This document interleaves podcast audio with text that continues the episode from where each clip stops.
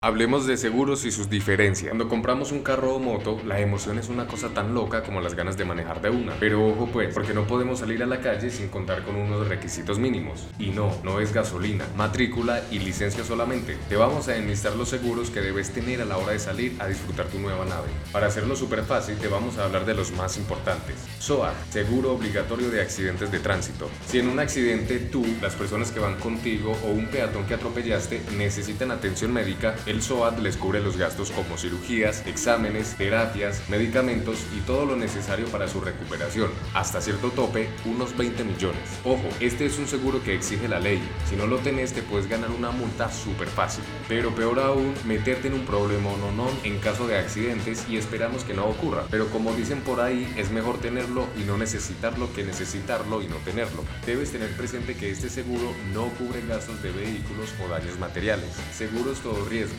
no obligatorio. Este tipo de seguros no son obligatorios, pero sí que sí son importantes. Son los que cubren daños, robos, choques y todo lo material que se te ocurra. Aquí tenemos que ser claros como la leche. Este tipo de seguros hay que mirarlos con lupa. Son una especie de menú en un restaurante. Vos vas mirando qué quieres cubrir con tu carro y según eso, el valor del carro, el modelo, la ciudad de circulación, tu edad, tu género, te dan el valor a pagar de forma mensual o anual. Por ejemplo, cuando vas a comprar este tipo de seguros, vos elegís entre las siguientes opciones qué cosas cubrir. Robo total de tu vehículo, robo parcial, partes del vehículo, daños a terceros, muerte de un tercero. Debemos recalcar que cada uno de igual forma tiene sus condiciones. Por ejemplo, al adquirir el seguro asegúrate de saber cuánto porcentaje te cubren de los robos, ya que no todos son al 100% y en algunos te toca asumir un deducible, que es un porcentaje o un valor fijado que debe salir de tu bolsillo para que te pague. También es súper importante que sepas cuánto es el valor que te cubren por daños a terceros. A veces vemos seguros muy baratos, pero a la hora del té, tu ángel no quiera, te accidentas y dañas un montón de cosas sin querer y el seguro te dice que no te cubre todo. Es bueno tener cobertura para estos daños por encima de los 2 mil millones de pesos.